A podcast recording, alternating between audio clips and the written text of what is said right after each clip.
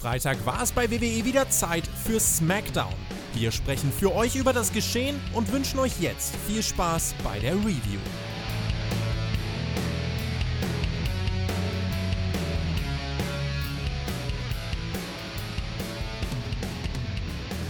Champion vs. Champion, zwei IC Title Turniermatches, ein Mixed Tag Team Match, neue Herausforderer für Braun Strowman. Willkommen zur aktuellen SmackDown Review hier beim Spotify Podcast. Ich bin der Chris und an meiner Seite ist der Mann, der seit vielen Jahren über das WWE-Geschehen spricht. Nichts kann ihn stoppen. Na gut, außer vielleicht mal ein Goldberg Universal Title Sieg, aber er kommt immer wieder zurück. Hallo Björn. Hey, yo, Meister zusammen. Ja, der Goldberg, der hat mich mal niedergerungen, aber ähm, ist halt auch Goldberg, ne? Ansonsten, ich bin hart im Nehmen. Ähm, ja, zum Glück musste ich äh, diese Smackdown-Ausgabe nicht ganz so hart im Nehmen sein. Ich stand sie nämlich relativ gut. Du hast ja gerade eben schon angesprochen, was so grundsätzlich passiert ist. Und wenn man das so auf zwei Stunden zieht, dann ähm, war schon relativ kurzweilig. Ähm, aber es gab natürlich schon so mindestens zwei Punkte wo ich echt Zahnschmerzen mit hatte. Naja, Zahnschmerzen habe ich zum Glück nicht. Ich muss mich nur versuchen, wach zu halten, denn ich bin mittlerweile seit über 24 Stunden wach. Habe natürlich extra, ja, für euch gestern lange geschlafen, war dann heute Nacht arbeiten bis gerade eben, habe mir dann das Smackdown angeguckt ähm, und hoffe jetzt noch diese Review durchzustehen. Wie geht's dir denn? Mir geht's ehrlich gesagt nicht ganz so gut, weil ich heute Morgen eine Sache gelesen habe, die mich schockiert hat. Also nicht nur mich, sondern auch die gesamte Wrestling-Welt. Und äh, das können wir, bevor wir zu SmackDown kommen, vielleicht erstmal ansprechen. Das Wrestling-Jahr 2020 und auch diese Woche ist sehr schmerzhaft. Also jetzt kommt noch dieser Tod von Hana Kimura dazu. Wer nicht weiß, wer Hana Kimura war oder ist, eine 22-jährige Stardom-Wrestlerin, 22 Jahre jung. Und das muss man sich mal vorstellen, genauso alt wie ich. Sie sollte eigentlich noch ihr ganzes Leben vor sich haben. Erstmal natürlich meine Gedenken an Familie, Freunde und alle Angehörigen. Auf den Grund für diesen Tod muss meiner Meinung nach aber nochmal aufmerksam gemacht werden. Und ich weiß ja, dass einige Leute diesen Podcast hören, deswegen ist es mir ein persönliches Anliegen. Berichten zufolge weist alles auf einen Selbstmord hin, getrieben durch mentale, psychische Probleme, vor allem ausgelöst durch Cybermobbing. Und ich werde es niemals verstehen, warum in der Menschheit so viel unnötiger Hass steckt. Also dieses Wort, dieser Hass ist ein Riesenproblem in der Gesellschaft, sowohl im Internet als auch in der realen Welt. Ich kann dazu nur sagen, respektiert einander, seid freundlich und lasst uns doch auf die positiven Dinge konzentrieren. Ich glaube, dadurch kann die Welt ein besserer Platz werden. Ähm, ja, da kann ich natürlich nur zustimmen. Also ich muss sagen, ich kannte jetzt die junge Dame auch nicht. Ähm, habe es natürlich auch nur mitbekommen, weil ich in dieser Wrestling-Bubble drin bin und habe jetzt da zwei Artikel zugelesen und ähm, naja, sie scheint ja irgendwie nebenbei, neben ihrer Wrestling-Karriere irgendwie auch noch irgendwie Social-Media-Star gewesen zu sein oder irgendwie sowas ähnliches oder hat da bei irgendeiner Reality-Show mitgemacht und hat da wohl ziemlich viel Hate kassiert. Ähm, naja, und es gibt halt Leute, die vielleicht mit den ein oder anderen Hate-Welle vielleicht besser klarkommen und andere Leute, die damit nicht damit so gut klarkommen. Und das sind den meisten Leute sich wahrscheinlich einfach da draußen gar nicht bewusst, wenn sie, naja, das ein oder andere Dumme im Internet von sich lassen, ja. Und ähm, ich habe jetzt nur ihre Nachrichten, Nachrichten gelesen, die sie quasi kurz vor ihren ähm, ja, Suizid quasi abgelassen hat und sowas halt. Also spricht ja alles dafür, dass sie das Selbstmord begangen hat. Und ähm, ja, es ist traurig, dass äh, Leute von Außenstehenden, die man, mit denen man ja eigentlich gar nicht kennt, die mir mit einem gar nichts zu tun haben, nur weil man in der Öffentlichkeit steht, ähm, ja, so auf einen einwirken können, dass sich ja dann Leute das wirklich so zu Herzen nehmen und dann ihr Leben lieber ein Ende setzen. Ne? Traurig sowas. Ja, deswegen, man weiß nie, wie Worte jemandem schaden können. Jeder ist anders gestrickt und das sind einfach Dinge, die total unnötig sind. Deswegen möchte ich diese Message einfach nochmal verbreiten und hier ansprechen. Ähm, Leute, lasst es mit dem unnötigen Hass einfach sein. Ja, widmen wir uns SmackDown. Mal sehen, was diese Ausgabe. Darf ich denn die WWE weiter hassen oder? Nein, ich hasse sie ja nicht. Es ist ja Liebe und deswegen leide ich so viel. Es ist Hassliebe. Ja. Genauso wie FIFA bei mir. Das auch, eigentlich denke ich mir öfter so, hm, oh, ich muss das jetzt nicht weiterspielen, ich reg mich so oft auf, aber irgendwo ist es auch eine Sucht oder Gewohnheit, whatever. Also, das, das ist vielleicht eine ganz komische Beziehung zwischen also dir und der WWE, Björn. Also ich habe mein, mein FIFA-Dasein ja echt äh, gequittet, weil es mir einfach zu teuer geworden ist und ich festgestellt habe, dass ich ein Aggressionspotenzial bei diesem Spiel aufgebaut habe, was ich sonst nicht von mir kenne. Ähm, liegt aber vielleicht auch mal an der Leidenschaft dabei. Sowas halt so. Ich spiele zum Beispiel seit äh, kürzeren erst, seit ein paar Wochen erst äh, aktiv Rocket League. Und so viel Spaß, wie ich am Anfang daran hatte, so ehrgeizig bin ich jetzt auch. Und mein erster Controller ist jetzt auch schon kaputt, aber das, das erzählt man lieber keinen. Naja, egal. Lass uns über Spectrum aufregen. Ey, mit Controllern hatte ich es aber auch schon. Also ich könnte mal ein Bild von meinem Bett zeigen, wo eine große Delle drin ist, weil ich den Controller dahin geworfen habe. Ähm, ja. Vielleicht noch ganz kurz, Spotfight, hier generell das Thema. Äh, Hauptkampf wird, äh, es geht diese Woche um die Dark Side of the Ring Doku zu Owen Hart und die Ausgabe kam jetzt schon exklusiv auf Patreon online. Aufgrund der vollen Woche durch AEW Double or Nothing, wozu es übrigens auch eine Preview mit beiden Kommentatoren Günther Zapf und Mike Ritter gibt. Ähm, ja, deswegen Hauptkampf dieses Mal nur auf Patreon. Klickt gerne mal rüber. Link ist auf jeden Fall in der Beschreibung oder in der Infokarte. So, wenn ich mir den Anfang von SmackDown so ansehe, jetzt den Anfang, wirklich auf den Anfang bezogen, das Owen Hart-Thema war vielleicht spannender, aber starten wir jetzt erstmal rein mit der Episode. Wir kriegen ein Video zum Memorial Day. Das wurde ausgestrahlt, der US-amerikanische Feiertag. Ich glaube, am 25. Mai ist der. Und dann begrüßen uns Miss und Morrison zu einer Ausgabe von Dirt Sheet. Morrisons Bauchmuskeln sind jetzt Instagram-Influencer. Dann lästern sie nochmal über Otis als Mr. Money in the Bank ab. Nehmen den Namen Braun Strowman in den Mund der hätte sich letzte Woche in ihre Angelegenheiten eingemischt und warum hat er bei WrestleMania überhaupt das Universal Title Match bekommen? Guter Punkt, so ganz nebenbei. Strowman wurde von Bray Wyatt ja durch Puppen ersetzt und äh, dieser hätte alles richtig gemacht. Dann werden auf dem Titantron ein paar Puppen vorgestellt, die sich über Strowman lustig machen. Unter anderem Mannequin Rose und eine furzende Puppe im Wrestling. Eine furzende Puppe im Wrestling. Ich wiederhole den Satz nochmal, weil, aua, Schmerz, lass nach, bitte. Das ist für mich einfach nur peinlich und unlustig gewesen, Björn.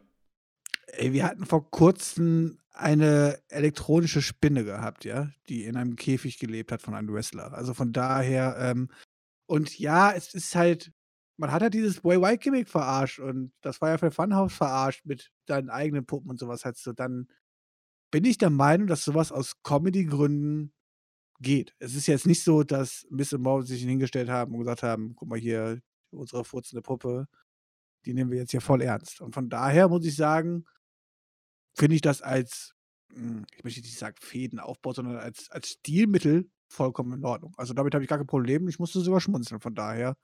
Und ähm, ich schmunze ja nicht so oft bei solcher Comedy.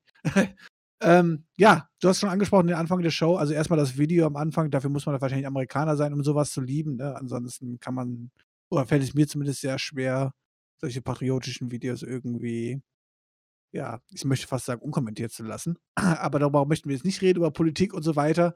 Ähm, ja, und Miss Morrison, äh, ja, wir ertragen sie jetzt quasi jede Woche in den Anfangssegmenten und so weiter, ja. Aber diese Woche fand ich das echt unterhaltsam. Man hat ein bisschen weitergespielt mit Born Strowman. Ähm, alles gut. Die Sache ist halt, wohin das geführt hat. Das ist halt für mich eine Katastrophe. Naja. Verrückt, dass du sagst, du, dich hat das einigermaßen unterhalten. Also, das finde ich gerade interessant. Anscheinend ist es dann doch Geschmackssache. Ich habe da einfach nur wegschauen müssen, weil ich mir dachte, nee, sowas, eine furzende Puppe, ganz ehrlich, das, das hat nichts mit Wrestling zu tun, das will ich da nicht sehen. Naja, auf jeden Fall hast du schon okay, erwähnt, was Strowman. Ist, was, ist, was ist der Unterschied zu, zu, zu den okay, sie furzt nicht, aber was ist mit den Puppen aus dem Firefly Funhouse? Was ist, was ist mit unserem Rabbit, der jede Woche stirbt? Sowas brauchst du in Wrestling und ist ja wieder gut. Also, das ist halt es es es war halt reines Gegenstilmittel zum Firefly Funhouse und, ähm, dass man es dann so quasi ein bisschen ins Lächerliche zieht und verarscht, ähm, finde ich schon in Ordnung. Ich persönlich finde es kindisch, aber wie gesagt, ähm, es mag Leute geben, die das unterhaltsam finden und das ist ja auch in Ordnung von mir aus.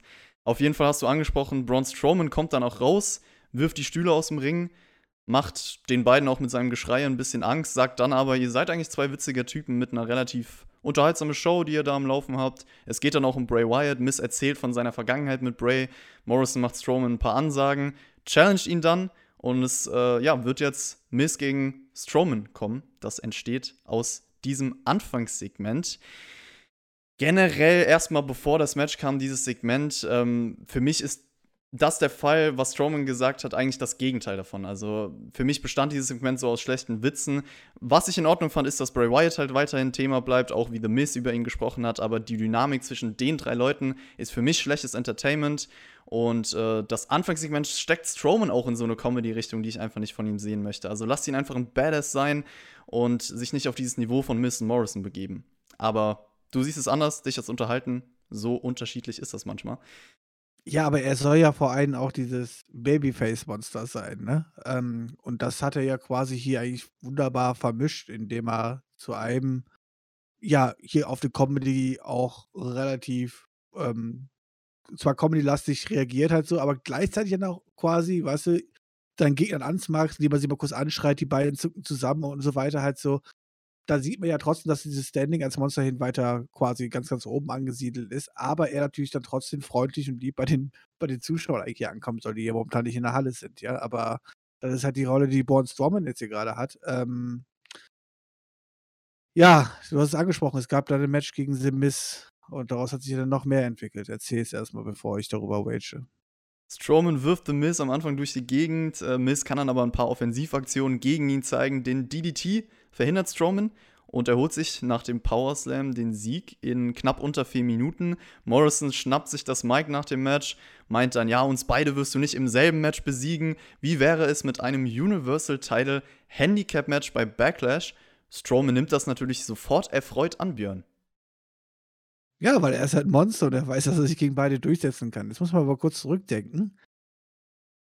Tag Team Champions und so weiter halt so, ja? Die beiden. Ist nicht lange her und so, ja? Und wir sind uns doch einig, wie dieses Match enden muss, oder? Strowman muss da natürlich hier als Sieger dann natürlich auch rausgehen, halt so, ja? Ähm es ist halt einfach für mich das falsche Kanonenfutter, was hier verpulvert wird, halt so. Das ist, ähm klar kann man die Tag Team Division eh nicht mehr ernst nehmen, halt so, ja, aber die beiden hatten immerhin sowas wie ein Gimmick und, und sowas wie ein Standing und sie werden momentan jetzt hier von Woche zu Woche quasi von Strowman zerfleischt.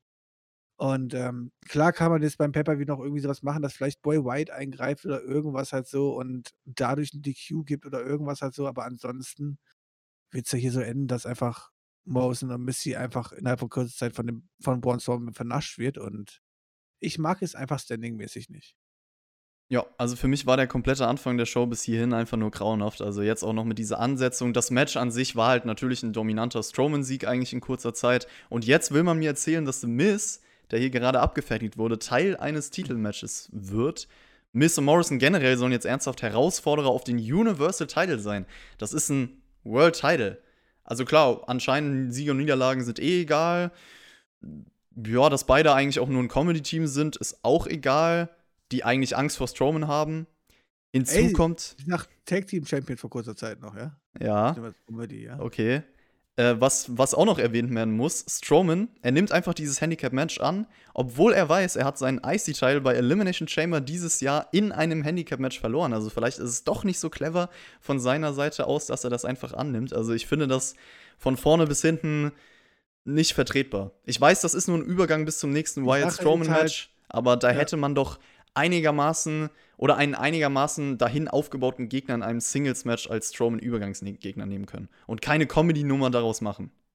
Ja, davon da würden es ja sogar einige Leute anbieten. Ähm, da gebe ich dir so hundertprozentig recht, gar keine Frage. Vor allem, weil es halt ja weder Born Strowman noch äh, viel overbringen wird, aber halt ein bisschen Morrison schon für mich zu viel schadet, halt so jetzt hier einfach quasi unterzugehen, ja. Und ähm, ja, du hast es angesprochen, äh, das wir haben ja quasi ein Mismatch um, um den Gürtel, da darf man quasi echt gar nicht drüber nachdenken. Halt so. Aber auf der anderen Seite halt so, was soll denn Strowman machen? Ich meine, du hast Strowman als Monster da und so, und wenn du es halt so bookst und die beiden die Herausforderungen aussprechen, dann muss Strowman Ja sagen.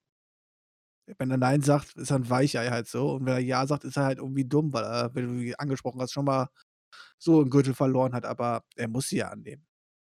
Ja, dann bookt's halt nicht. Ganz genau. einfach. Genau. Korrekt, dann bookt es halt nicht, ne? Ja, da bin ich bei dir. Ja, schreibt uns doch gerne mal in die Kommentare, wen ihr als Übergangsgegner für Strowman bei Backlash sonst gerne genommen hättet. Würde mich interessieren. Apropos, es gab letzte Woche ein paar Kommentare unter der SmackDown Review. Ich habe ja gefragt, wer glaubt ihr gewinnt das IC Title Turnier? Die meisten haben Seamus gesagt oder der Mann, der jetzt sein Match hatte, AJ Styles. Er war lange nicht mehr bei SmackDown, aber das wird er jetzt regelmäßig sein, denn er wurde von Raw zu SmackDown getradet. Da würde ich auch gerne mal wissen, wann und wie man das machen kann, weil sonst kommt das ja komischerweise nie vor mit den Trades, aber das hat man dann halt einfach mal so festgesetzt. Vor allem, er wird eingetauscht gegen mehrere SmackDown-Superstars, die dafür zu War wechseln. Was im Umkehrschluss heißt, wenn es drei, vier Leute, sag ich mal, von SmackDown zu War wechseln werden, ja, was heißt denn das für das Standing von denen, wenn die durch, durch eine Person ersetzt werden, vier Mann? Warum macht man sowas? Warum buckt man sich in solche, solche Sachen rein halt so? Das ist halt genauso, wie ich letzte Woche schon gesagt habe, so, ey, warum muss man irgendwelche Zahlen festlegen mit von wegen ein Superstar da viermal quasi beim anderen Brand auftreten und sowas halt so. Und eine Woche später, eine Woche später, ja, mit Styles müsste eigentlich öfters da auftreten. Ach komm mal, dann draften wir ihn einfach komplett darüber und äh, erzählen das einfach mal so im Nebensatz halt so, ja.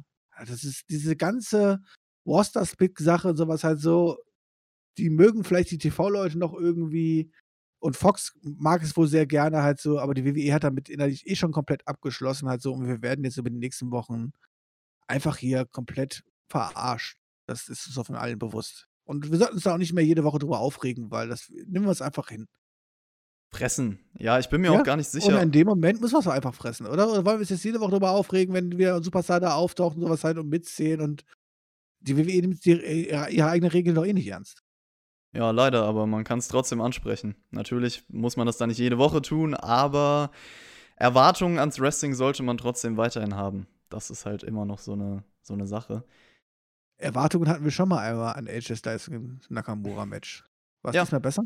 Sprechen wir über das Match. Es war nämlich das Erstrunden-Match im Turnier sein Gegner von AJ Styles, Shinsuke Nakamura.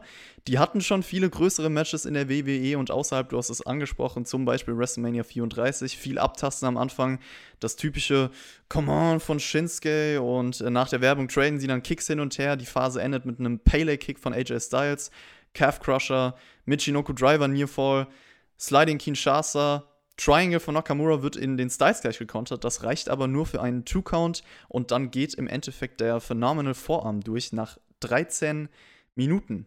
Wie war denn das Match, Björn?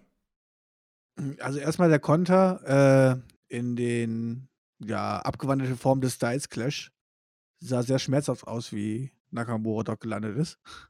ähm, aber war nett, war für mich das Move des Abends. Äh, hab's sehr gefeiert. Ja, das Problem ist, ich muss sagen, also mir hat es so fast besser gefallen als bei, bei WrestleMania oder sowas halt so, ja. Ähm, aber es fehlte halt so hier ein bisschen die Aufwärmphase ins Match reinzukommen und sowas halt so. Oh, plötzlich hat das Match auf einmal umgeschwungen und wir haben uns quasi in der Endphase befunden, die extrem gut war von beiden, ähm, die echt Spaß gemacht hat. Aber es ging mir dann irgendwie dann doch irgendwie zwei Minuten zu schnell mindestens. Also ich fand es vom Pacing und von der Struktur eigentlich sehr gelungen. Das war halt ein Match, wo die Crowd sehr wichtig gewesen wäre, weil man halt viele Nearfalls eingebaut hat, die Reaktionen benötigen. Nichtsdestotrotz vom Work her war das gut, schönes Wrestling. Theoretisch versucht, Drama aufzubauen, auch wenn das nicht ganz so funktioniert hat durch die Umstände, aber vieler Kontersequenzen. Ich fand besonders den Nearfall nach dem Styles Clash auch gelungen. Du hast ein paar Überraschungsmomente eingebaut. Also, das war eigentlich ein gutes Match. Mit einer Crowd wäre das noch besser geworden, aber ganz ehrlich, du hast das WrestleMania 34 Match angesprochen. Hätten sie genau dieses Match bei der Show damals abgeliefert, wäre das wahrscheinlich im Endeffekt nicht schlechter gewesen als das eigentliche Match. Also klar, das Match bei WrestleMania an sich war jetzt auch enttäuschend bei den Erwartungen und nur ganz gut, aber das ist mir, nachdem ich das Match geschaut habe, aufgefallen irgendwie. Ich würde sagen, das war das beste Match des Abends. Ja, und anscheinend haben sie sich ja auch bei diesem Match hier mehr Gedanken gemacht haben als bei dem WrestleMania-Match, wo es einfach quasi 0815 runtergeworkt worden ist und ja hier mit den einen oder anderen Konter, der mit Sicherheit vorher gut abgesprochen war, ähm, haben sie gezeigt, dass sie es ja auch besser können.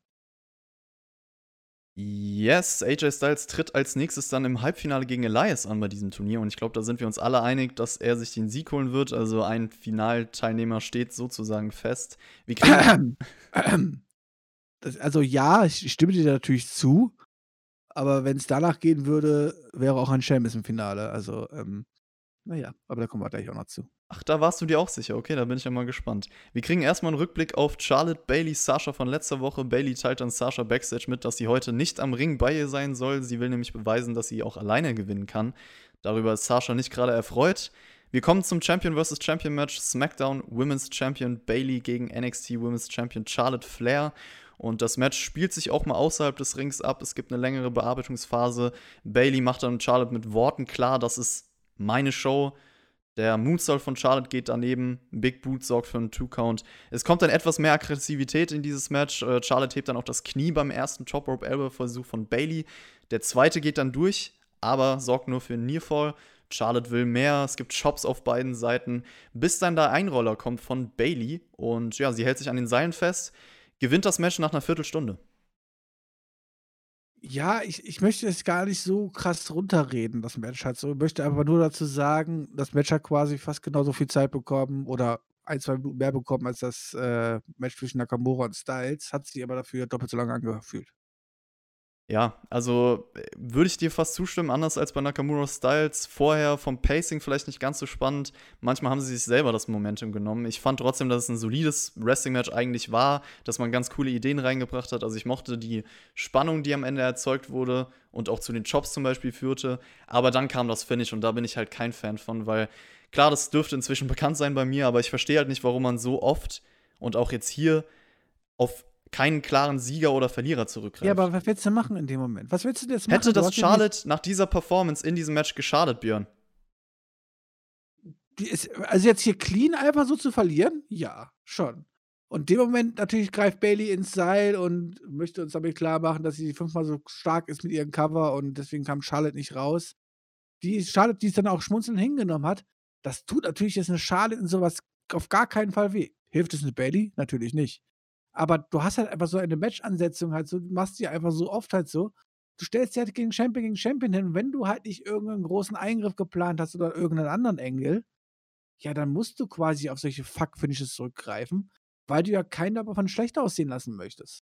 Und ja, wenn jetzt hier jemand, sowohl Bailey als auch Charlotte hier clean einfach verloren hätten, ohne Eingriff, ohne alles drum und dran, dann siehst du einfach in dem Moment einfach schwach aus.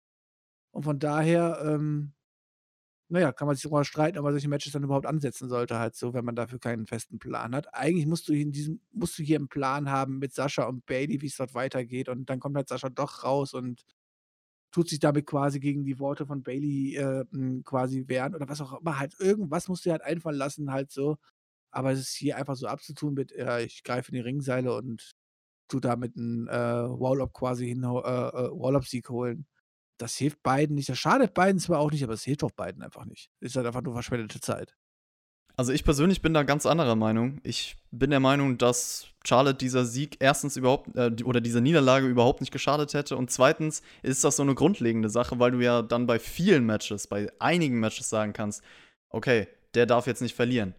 Und ähm, ich finde, im Wrestling gehört es dazu, dass du eigentlich fast immer einen Sieger oder einen Verlierer hast. Und meiner Meinung nach sagen Leute zu schnell, wenn der und der das Match verliert, dann hat der Schaden davon getragen. Das sehe ich anders, weil du trotzdem aus einem Match trotz Niederlage nicht schlechter rausgehen kannst. Das sollte für mich eine Grundlage im Wrestling sein, die einfach vorherrscht. Und diese unklaren Finishes nur, so, nur noch ganz selten einsetzen, sagen wir es so. Also meiner Meinung nach wäre es, es ist trotzdem gut, dass Bailey dieses Match gewonnen hat, in Anführungszeichen, um mal ihren Standpunkt zu vertreten und sie als vielleicht etwas stärkeren Heal zu präsentieren. Aber klar, so ein richtiger Sieg hätte das noch mehr gepusht. Und dann wäre das Match nebenbei auch noch besser geworden, weil das ist auch immer schade, für ein Wrestling-Match einfach so ein Finish zu bringen, so ein unklarer Payoff. Das ist meine Meinung. Bailey ist auf jeden Fall danach sehr erfreut gewesen über diesen Sieg, bekommt dann auch Backstage eine Umarmung von Sasha und so hat man das im Endeffekt geregelt.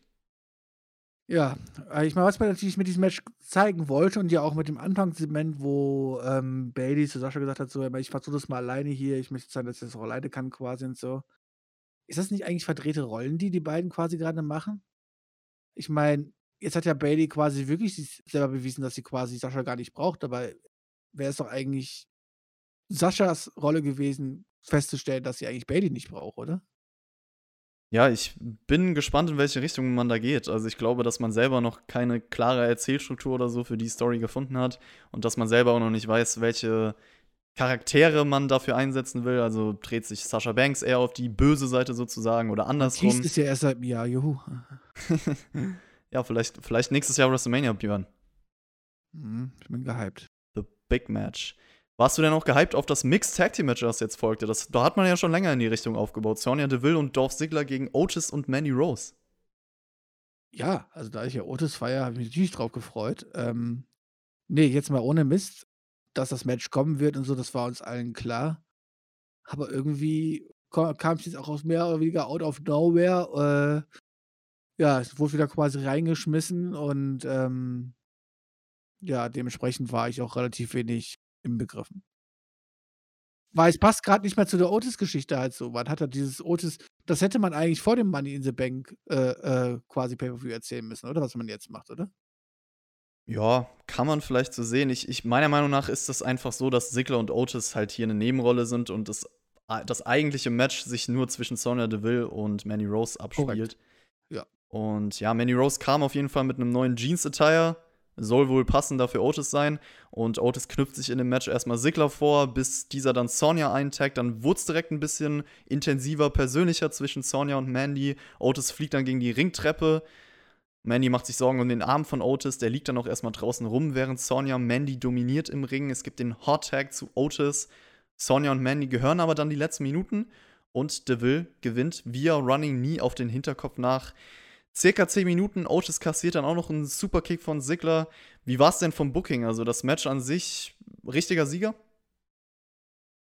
Mm, ja, vor allem, da du es ja hier nicht zu Ende erzählst, sondern ähm, das Hauptmatch, worauf es hinausläuft, ist dann halt Mandy Rose gegen Sonja Deville und das ist dann quasi jetzt hier dann irgendwie der, der, der, der Weg dorthin, ja. Ähm, dann ist es der richtige Sieger, weil den Payoff soll am Ende Mandy kriegen und dafür hat sie am Anfang natürlich auch eine Niederlage zu kassieren. Ähm, und wie du gesagt hast, Otis und Dolph Ziggler waren ja hier absolute Nebendarsteller halt so. Und ich glaube, in den letzten zwei Minuten ging es auch nichts anderes, außer dass Dolph Ziggler versucht hat, irgendwie Otis aus dem Ring rauszuhalten oder so.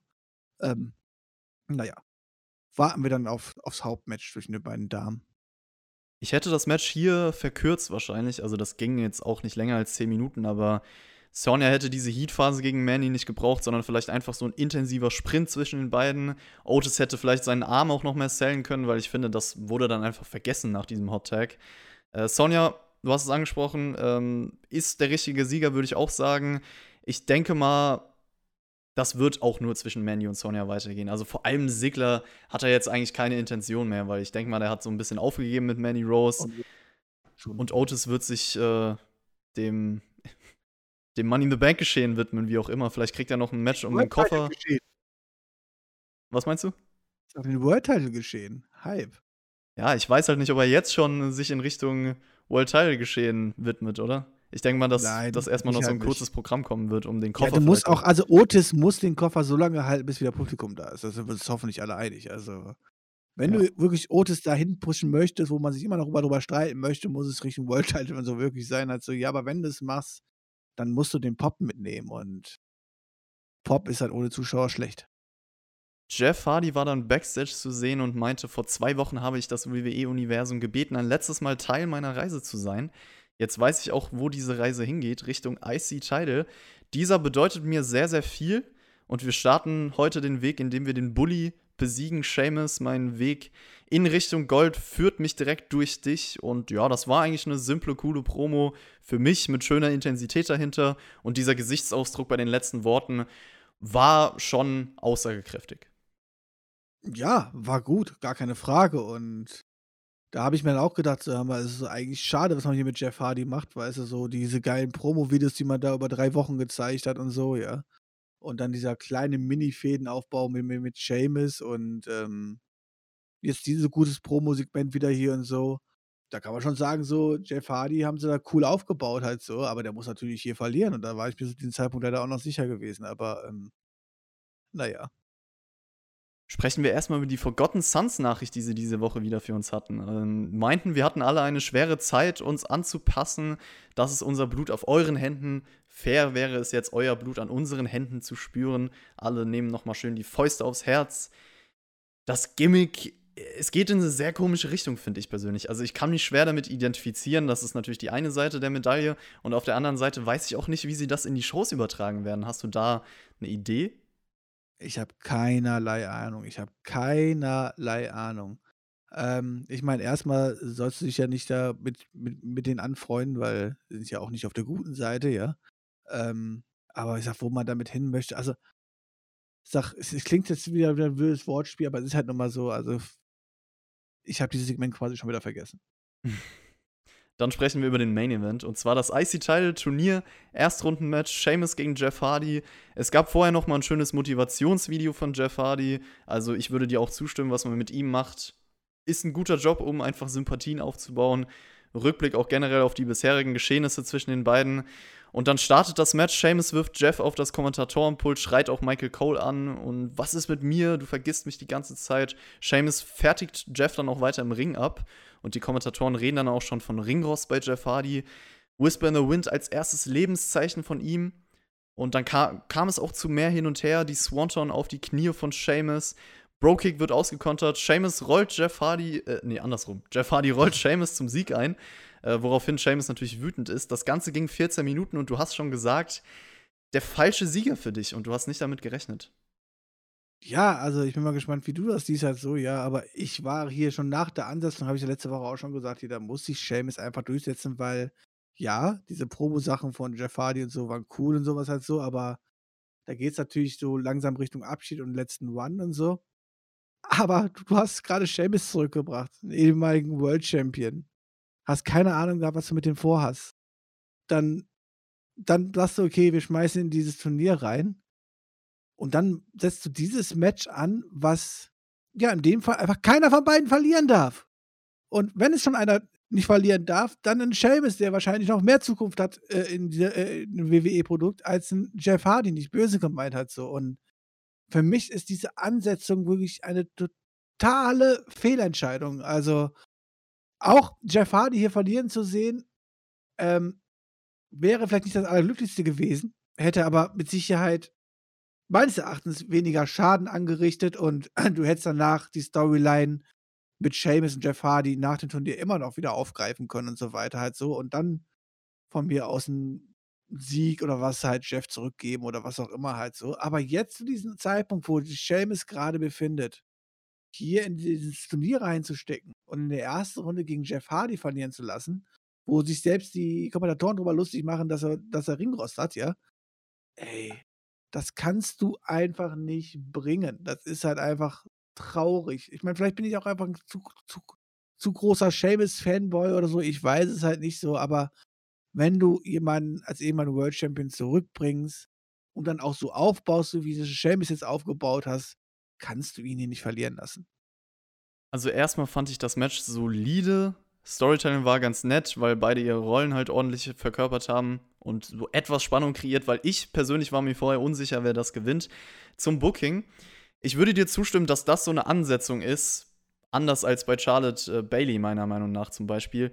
Du hast halt einfach hier zwei Wrestler, die in einer gewissen Rolle gerade stehen, wo es schwierig ist, so ein Match zu verlieren. Und da würde ich dir zustimmen. Ich kann Jeff als Sieger nachvollziehen nach den ganzen Videos und den Aufbau, den man mit ihm gemacht hat, weil ich halt glaube, man geht schon in eine Face-Richtung mit ihm und sagt, okay, komm, wir gehen all in und geben ihm nochmal so einen letzten Run. Deswegen kann ich das nachvollziehen. Es ist schwierig für Seamus. Das ist natürlich die, die Kehrseite.